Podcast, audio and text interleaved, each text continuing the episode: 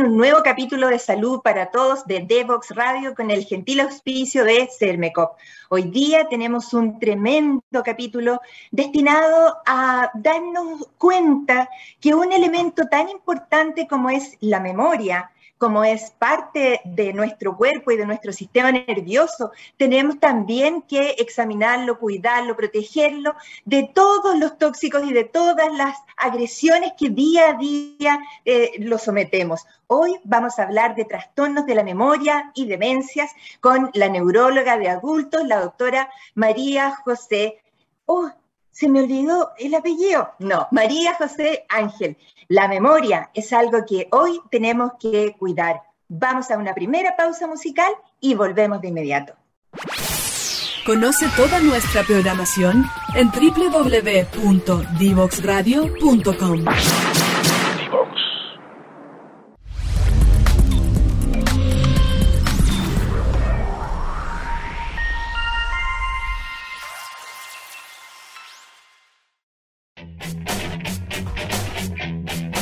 Divoxradio.com.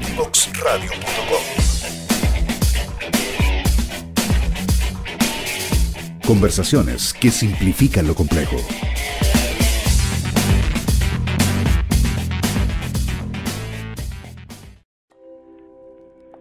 Cermecop es una cooperativa que a lo largo de la historia ha puesto a las personas en el centro, asumiendo el compromiso de protegerlas, brindándoles acceso a una salud oportuna sin importar su edad, sexo o si tienen enfermedades preexistentes.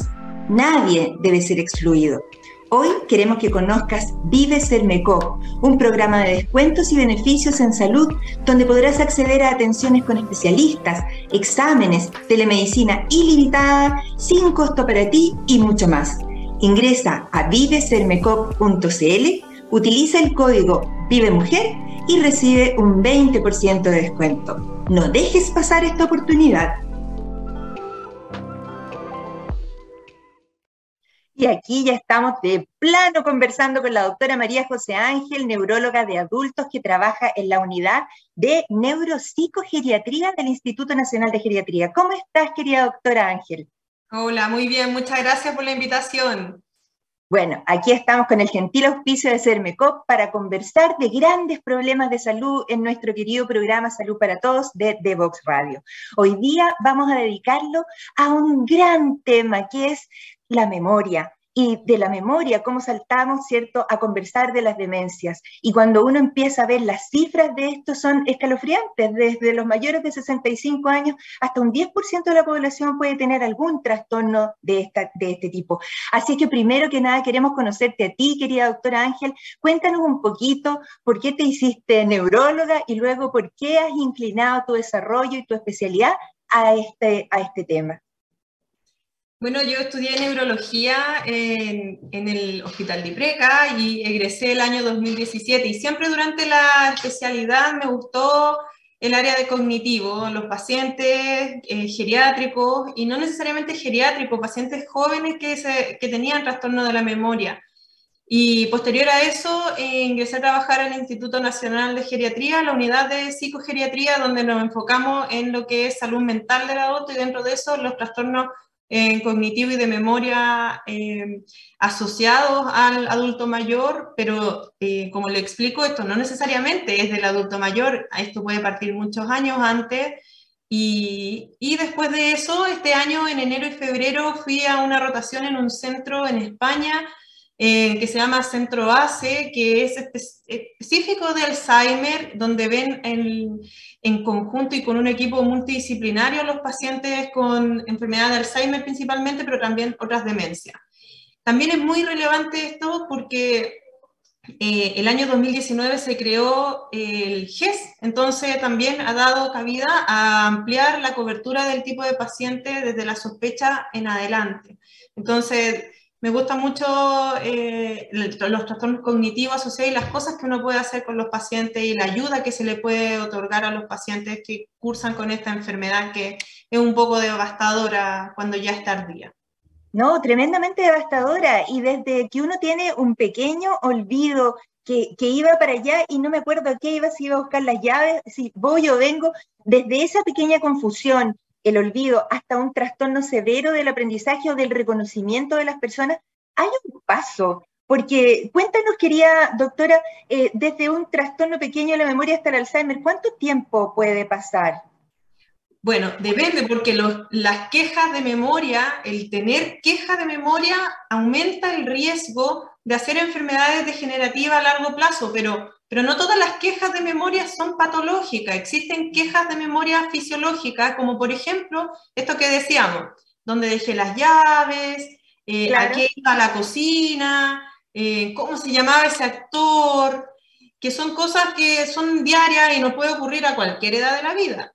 Pero cuando ya no nos acordamos para qué servían las llaves o no nos acordamos de un contexto donde dejé esto, pero la verdad es que no solamente se me pierde eso, sino que se me pierden otros objetos paralelo a eso y, y olvido situaciones completas y ya olvido los nombres de los objetos y para qué servían, o ya tengo que repetir varias veces durante el día las cosas, esos son olvidos patológicos, ¿ya? Y ahí es donde uno tiene que que eh, activar la campanita y darse cuenta, digamos, que a lo mejor nuestro familiar o nuestro conocido está con algún problema de memoria y, hay que consultar.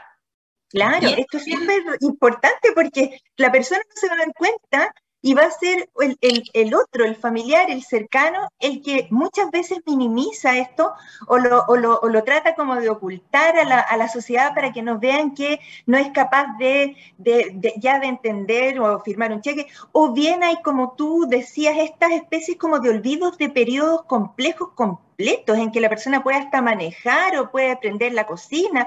¡Qué susto! Eh, ¿cómo, cómo, qué tiene que cómo, es la reacción que tiene que tener ahí el familiar para eh, alertar sobre estos problemas?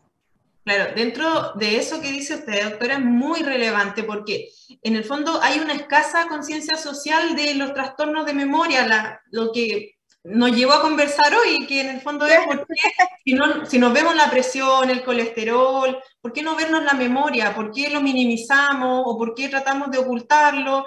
Y es frecuente que los familiares en el fondo piensen que los primeros síntomas de un trastorno cognitivo, una demencia, son parte del envejecimiento normal o, o senilidad. No, si es porque es la edad, no, si se le va a pasar, o, y eso no es tan correcto y lo bueno que lo podamos conversar. Hay olvidos patológicos que tenemos que tratar de consultar dentro de los primeros tiempos para poder definir si efectivamente es algo que puede ser reversible o no. Porque muchas veces algunas quejas de memoria son, por ejemplo, en el contexto de una enfermedad médica, un hipotiroidismo, un déficit de vitamina, eh, un trastorno asociado a, a fármacos. Entonces, en eso es bien importante la consulta precoz. Pero esto es impresionante porque resulta que, por ejemplo, hipnóticos, tal como tú acabas de mencionar, para, para, que son fármacos que inducen el sueño en personas que están cansadas, que tienen que dormir a una determinada hora, el personal de la salud en general que hace cuarto turno, que tiene, ustedes, voy a explicarles a, los auditores qué es un cuarto turno. La persona, la enfermera, por ejemplo, hace el día de hoy 12 horas, mañana viene anoche, después tiene dos días libres, después así sucesivamente, entonces no hay una regularidad en el sueño. Y, tanto como esos fármacos, así como el déficit de vitaminas, que te quiero preguntar cuáles son las predominantes para, para esta enfermedad, son fáciles de corregir si uno lo hace a tiempo. Pero ¿qué pasa si no es a tiempo? Claro. Eh, si tenemos esta queja de memoria y consultamos, lo que nosotros como equipo de salud debemos tratar de pesquisar son las causas reversibles. Entonces aquí lo que pedimos son exámenes de sangre generales, vitaminas, dentro de esas vitaminas la vitamina D, la vitamina B12, que son eh, algunas que se han pesquisado que pueden producir algunas quejas de memoria, pero también tenemos que pedir pruebas tiroideas, ácido fólico y, eh, y, por ejemplo, un hemograma y exámenes generales. ¿Por qué? Porque hay cosas que uno debe suplir. Por ejemplo, alguien que consulta con problemas de memoria asociados a a cambios de conducta, a lo mejor que se notan más apáticos, pueden tener trastornos de la tiroides. Entonces, es bien importante pesquisarlo. si tiene un déficit de vitamina D, que es muy frecuente, nosotros, la, la mayoría de la gente trabaja bajo un techo, bajo techo claro.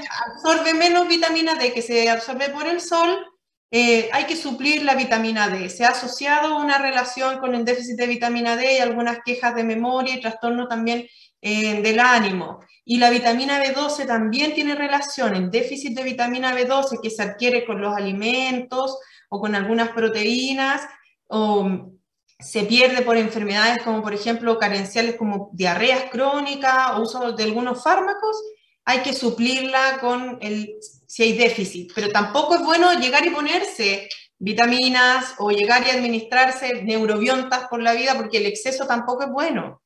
Claro, o tal vez enmascaramos otra causa. Claro, que puede ser algo gástrico, por ejemplo. Entonces, en este contexto de la queja de memoria como tal, el tener algunos olvidos, eh, se ha asociado a que a largo plazo tiene más riesgo de hacer demencias. Entonces, como queja, uno lo ve, lo evalúa, se estudia y hay que hacer un seguimiento posterior. Mira qué importante. Sí, ahora yo, yo sé que tú tienes ahí por ahí una sorpresita para que nos expliques, ya hablamos de los exámenes de sangre, pero ahora quiero que nos cuentes las imágenes, cómo nos ayudan a detectar algún trastorno en lugares específicos del cerebro que tú nos mostrarás donde se aloja la memoria. Eso. En el fondo, cuando tenemos un trastorno de memoria o una demencia que puede iniciar como un deterioro cognitivo en los comienzos, después tenemos que ir viendo de acuerdo a la función del cerebro que esté afectada, cómo va a ser el impacto en lo que nosotros vamos a ver, ¿Qué, cuál va a ser la queja de la persona, porque depende de la función del cerebro, yo aquí les traje. ¿Qué más? Esto es como que yo me saqué el cerebro, tengo acá. ¿Ya? Esto es un modelo para que no se asusten. Sí, esto es plástico. Y acá tenemos distintas áreas ya tenemos los lóbulos frontales, que es todo esto, tenemos el lóbulo occipital, que es la parte de atrás, los lóbulos temporales, y dentro de los lóbulos temporales, los más importantes para la memoria son los lóbulos temporales mediales o mesiales, que son los que almacenan la información, son nuestro disco duro, ¿ya? Pero durante un día a día, yo lo abría acá, y esto es un corte si yo lo hubiera partido así. Nosotros durante el día a día almacenamos nuestra información transitoriamente en la corteza del cerebro, en todas las áreas cerebrales que tienen conexiones múltiples, que se llaman sinapsis.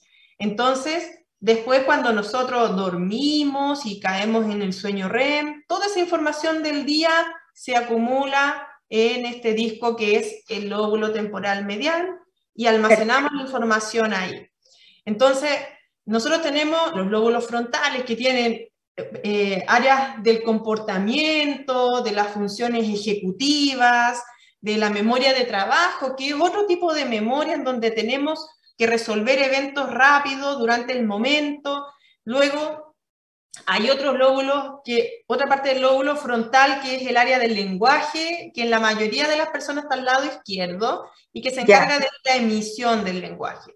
Después tenemos el lóbulo parietal, que se encarga de la atención, ¿ya? Y acá en la atención tenemos distintos tipos de atenciones y de concentraciones. El lóbulo temporal, que dijimos que la parte medial es la importante, por ejemplo, en el Alzheimer, y, pero la otra tiene que ver con el lenguaje también y el lóbulo occipital, que es el que está acá atrás, que se encarga de la visión.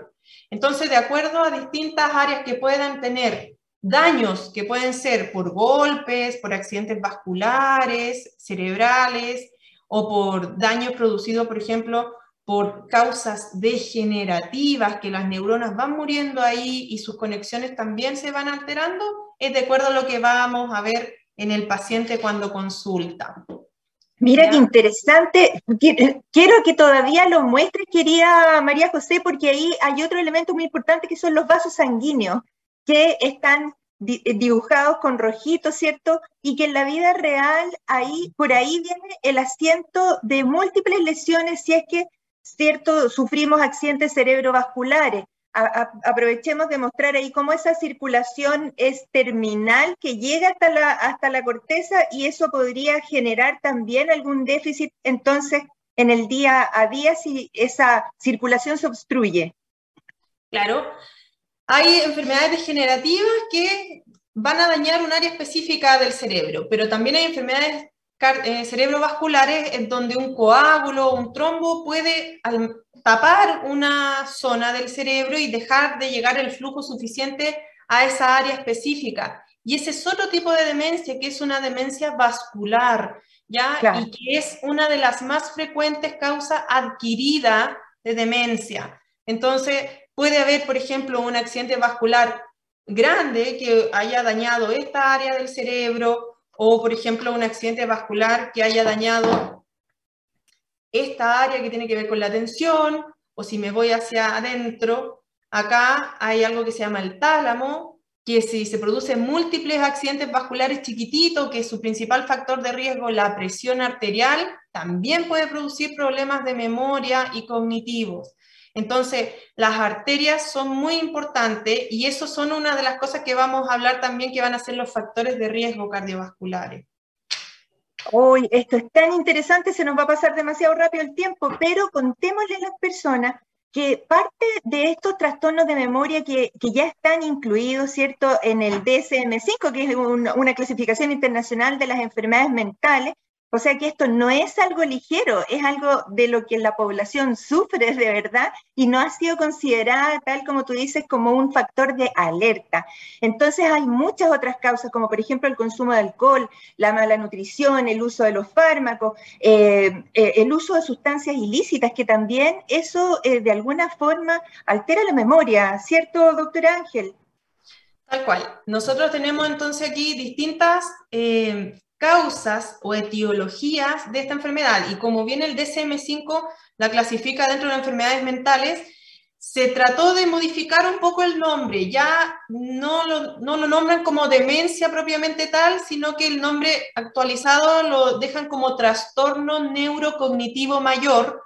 Y un poco le quita ese tabú que tiene el término demencia, que cuando uno le dice a las personas, tú tienes una demencia, porque hay gente que que, no sé, 70 y algo años, que todavía están relativamente bien y su demencia está en una etapa muy leve. Entonces, a veces cuesta decirle tú tienes una demencia por Alzheimer y a veces la forma de decirle es tú tienes un trastorno cognitivo mayor en secundario A y uno, en el fondo hay un cambio de nombre, pero la, base es la misma.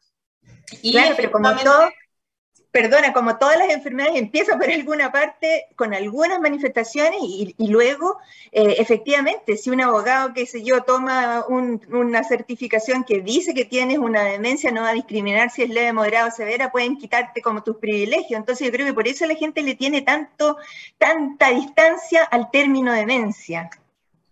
Claro, igual es uno lo puede, la forma en que entrega la información, uno lo va trabajando de acuerdo a cada paciente, a cada etapa en que uno pesquisa al paciente. Pero efectivamente, estas causas tan variables que hay, porque en el fondo las demencias, hay 99 tipos de demencia. Oh. Entonces, una de las cosas que, que, hay que sacarse de la mente como concepto es el término demencia senil. Ese término ya debería estar en desuso. Ya, sí, claro porque no porque uno sea mayor va a tener demencia. Hay gente de 90 años cognitivamente perfecto y hay pacientes de 50 años con demencia avanzada. Entonces, el término demencia senil ya no debería utilizarse y uno debería categorizarlo de acuerdo a, la sospecha diagnóstica o la causa que uno cree que pudiese estar provocándolo. Y como le decía, hay muchas, 99%. La más frecuente, o sea, 99 tipos.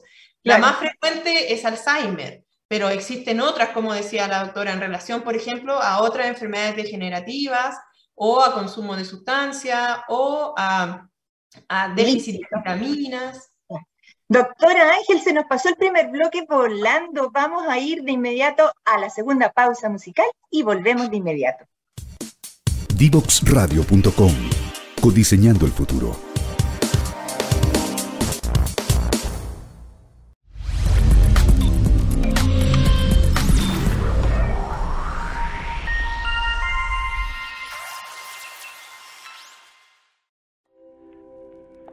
CERMECO es una cooperativa que a lo largo de la historia ha puesto a las personas en el centro, asumiendo el compromiso de protegerlas, brindándoles acceso a una salud oportuna sin importar su edad, sexo o si tienen enfermedades preexistentes.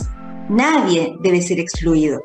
Hoy queremos que conozcas Vive Sermecop, un programa de descuentos y beneficios en salud donde podrás acceder a atenciones con especialistas, exámenes, telemedicina ilimitada, sin costo para ti y mucho más.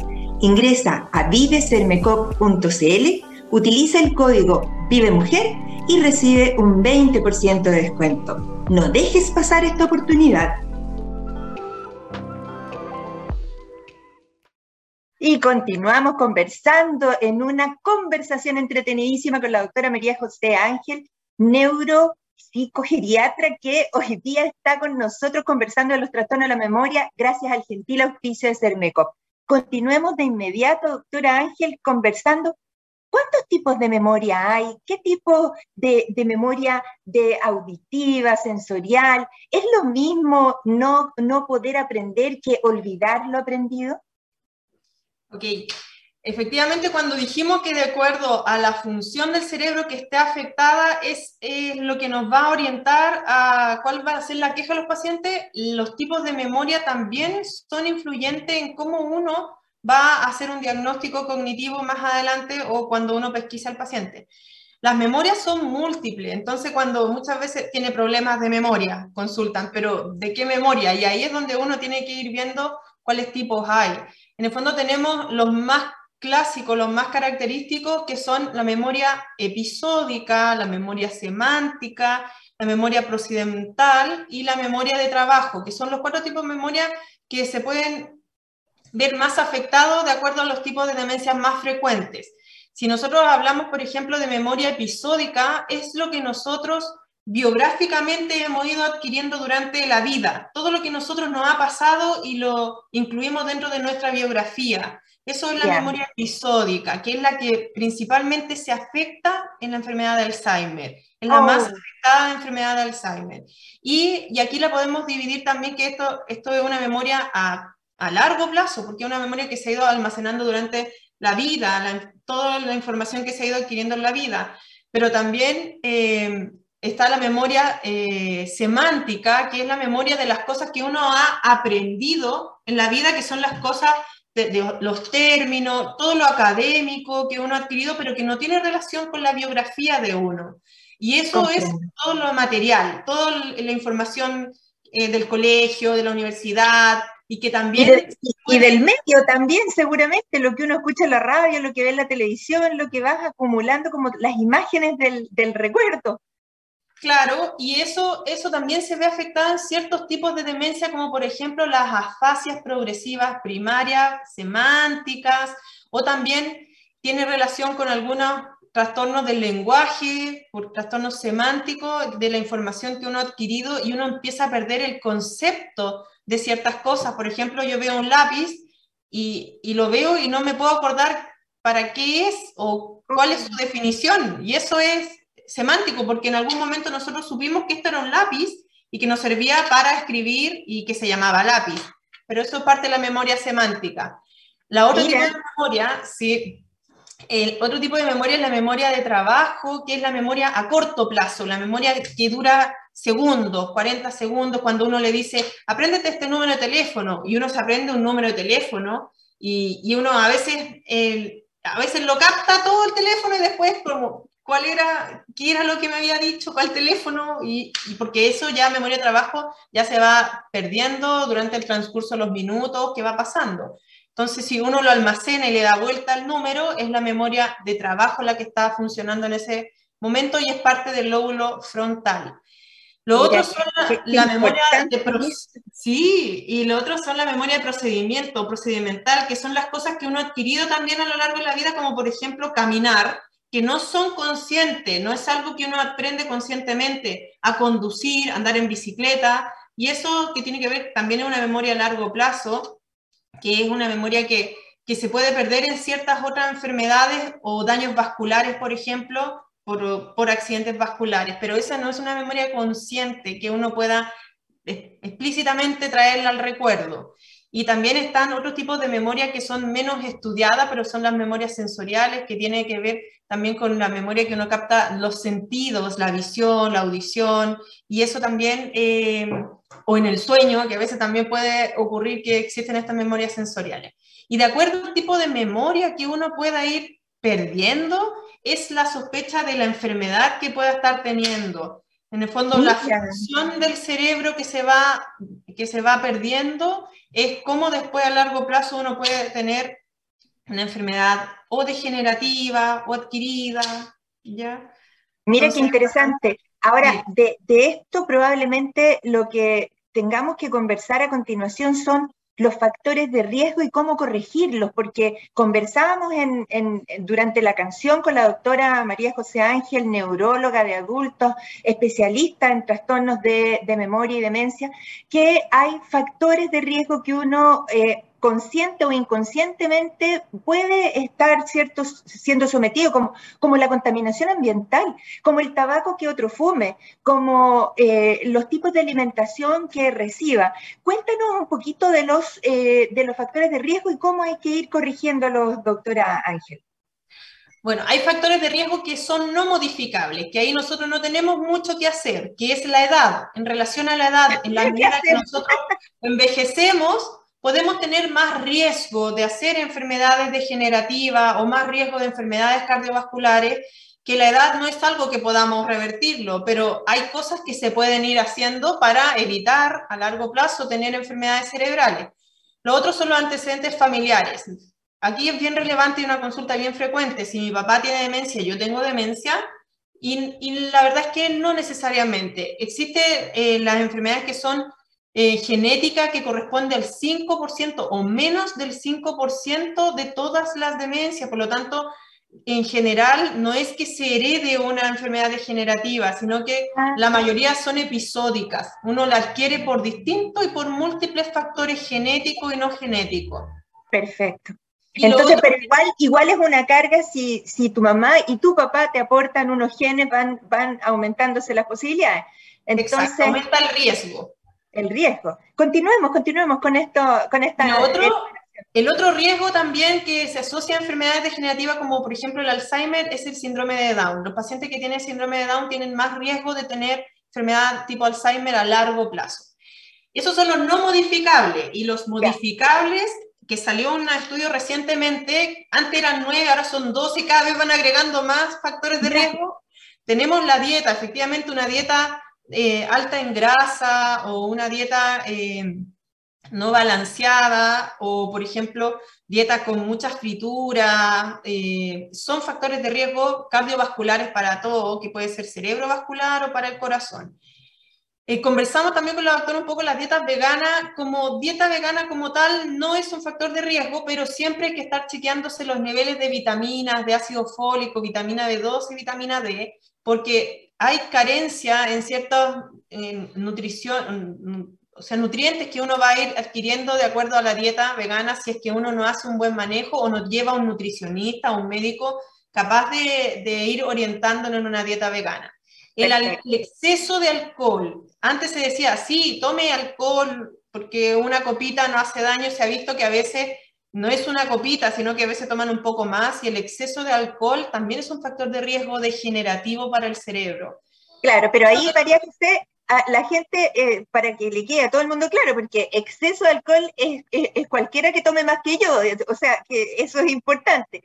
¿A qué se llama en el fondo una dosis como de peligro? Una, una unidad de, de destilado al día, por ejemplo, eso ya puede ser si es sistemático todos los días, puede ser un problema? Si es sistemático todos los días de destilados, por ejemplo, sí. El beber vino, una copa que serían menos de o 100 cc de vino al día, no es dañino porque también le han visto factor protector. Pero el, beber destilado... Porque es antioxidante. Porque antioxidante, pero tiene una curva J, que hace bien con dosis baja, pero hace mal el, usar, por ejemplo, más de un vaso en el día o llegar hasta la ebriedad o consumir todos los fines de semana. Los destilados como tal son dañinos, ¿ya? O sea, estoy hablando del whisky, el pisco, destilado.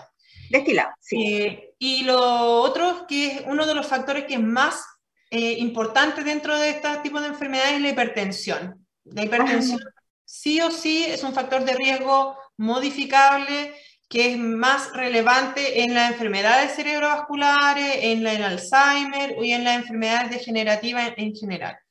El colesterol, la diabetes, algunos déficits de vitamina. Y aquí es algo que también conversamos con la doctora, la hipoacusia. La hipoacusia aumenta... La falla de la audición, la sordera, porque así es, tenemos que eh, explicarlo muy en simple. sí, para términos en general, el no oír bien.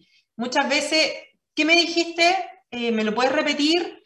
O muchas veces se quedan callados y al final se empiezan a aislar de las conversaciones porque no escuchan. Entonces, el no escuchar es un factor de riesgo porque se aíslan y ya dejan de recibir todos los estímulos sensoriales externos. El fumar, la contaminación, contaminación ambiental, el smog, eh, también el, ser fumador pasivo, también aumenta el riesgo. Los golpes en la cabeza, los traumatismos craneales también son factores de riesgo de hacer eh, a corto plazo y a largo plazo enfermedades degenerativas. Se ha visto que los TEC, los traumatismos cráneoencefálicos, eso quiere decir que recibo un golpe en la cabeza y pierdo la conciencia. No es cualquier golpe, pegarme con una puerta o hacer un golpe que no tenga un desmayo o una, una pérdida de conciencia, no es un TEC recordemos que por eso es que ya el boxeo no, no, está, no está considerado como, como un deporte seguro, es eh, el buscar el knockout, es buscar el trauma encefalocraniano con pérdida de conciencia. Entonces, eh, desgraciadamente los boxeadores a largo plazo o tenían enfermedad de Parkinson o tenían también algún tipo de deterioro cognitivo muy severo. Para que las personas... pugilística se llaman que son en relación al ah. Al boxeo.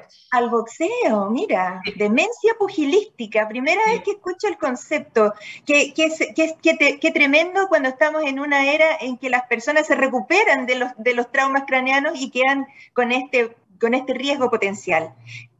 Y lo otro que, que también igual es relevante, las enfermedades eh, de salud mental, la depresión, el insomnio, sí tienen relación con... Eh, con enfermedades degenerativas a largo plazo si uno no las trata o si es recurrentemente y uno no las trata. A largo plazo puede asociarse a enfermedades degenerativas. El uso de fármacos, también el uso abusivo que a veces existe del clonazepam, eh, alprazolam, diazepam y algunas benzodiazepinas claro. que se compran en la feria o se adquieren, incluso algunas veces lo dejan, son indicados por médicos de uso crónico, se, también tienen algún grado de relación de enfermedades degenerativas a largo plazo. Y en el fondo esto... Claro, un riesgo tan, tan, tan importante, por ejemplo, si las personas compran estos fármacos que acaba de decir la doctora para, para inducir el sueño y no tienen la precaución de tomárselos cuando ya están acostados, pueden significar un accidente y puede significar un mayor riesgo también. Así es que muy, muy importante haber señalado estos, estos medicamentos que son usados para dormir y que deberían ser eh, vendidos solamente bajo una prescripción médica. Y por un tiempo abreviado en general.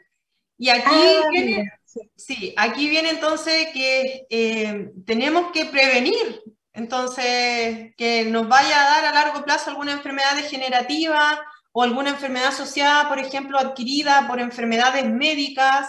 Si yo tengo hipertensión mal controlada, me puede dar una demencia vascular a largo plazo que voy a tener olvidos asociados a dificultad para caminar, por ejemplo, y algunas otras características específicas de la demencia vascular, pero tiene relación con la hipertensión. O sea, si yo me controlo bien la presión, puedo evitar hartas complicaciones a largo plazo.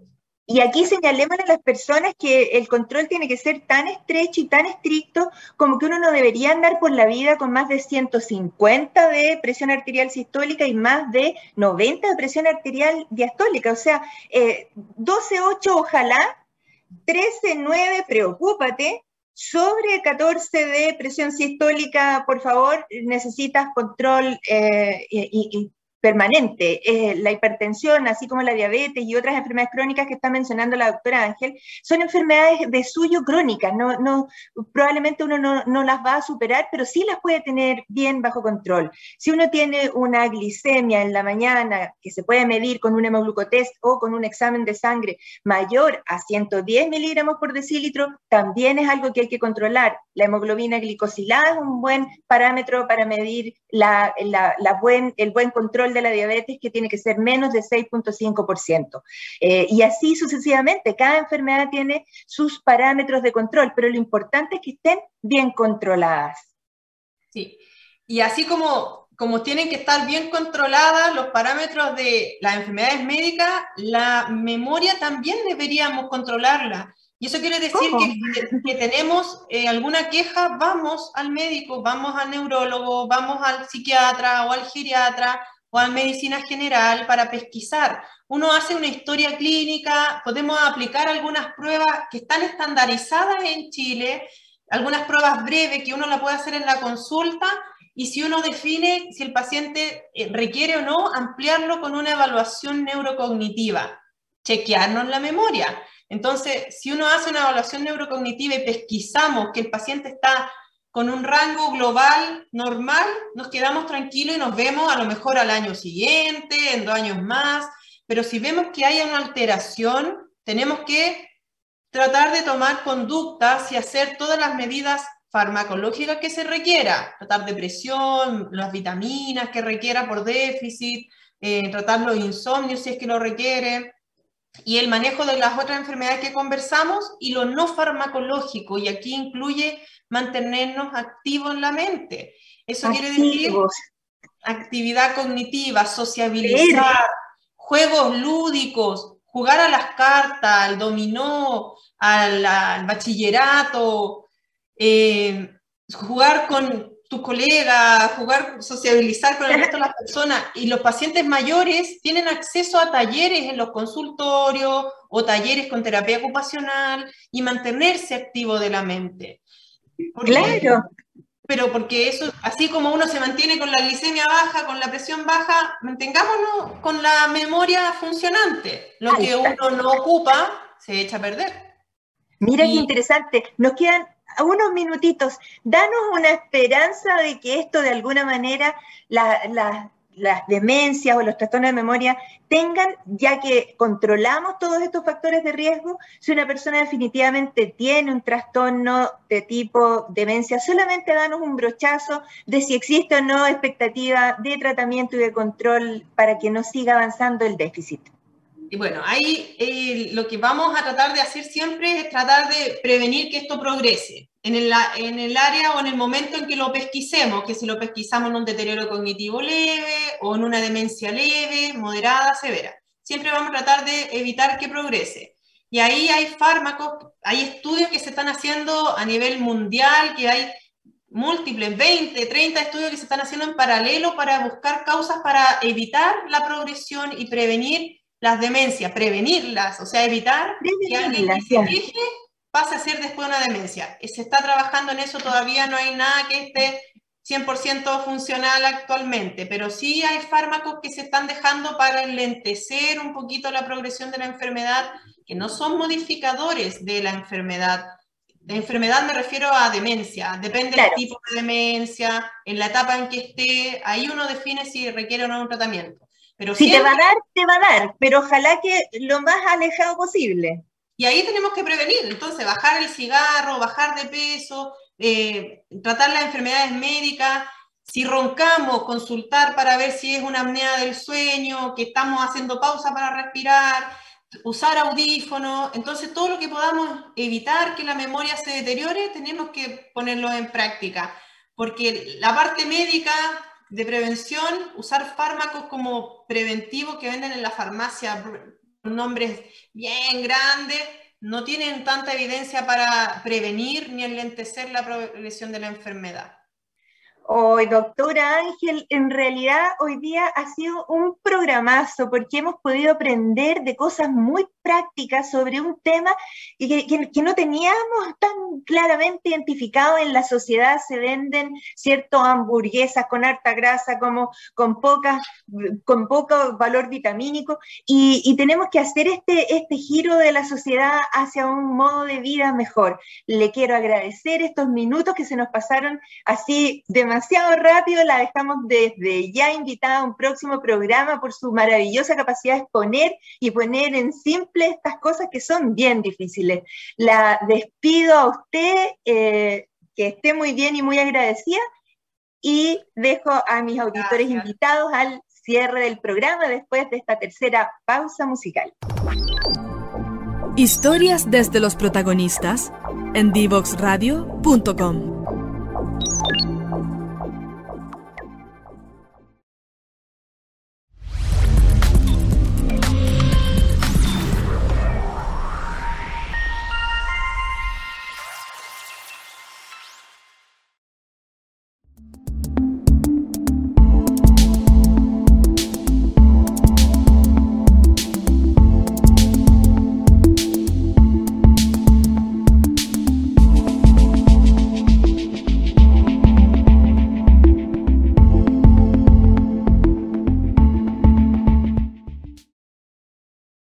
estamos terminando este hermoso programa auspiciado por Cermecop en Salud para Todos de Devox Radio. Estamos en todas las redes sociales, en Instagram, en Facebook, en YouTube. Eh, quedan los programas para que usted los revise cuando quiera.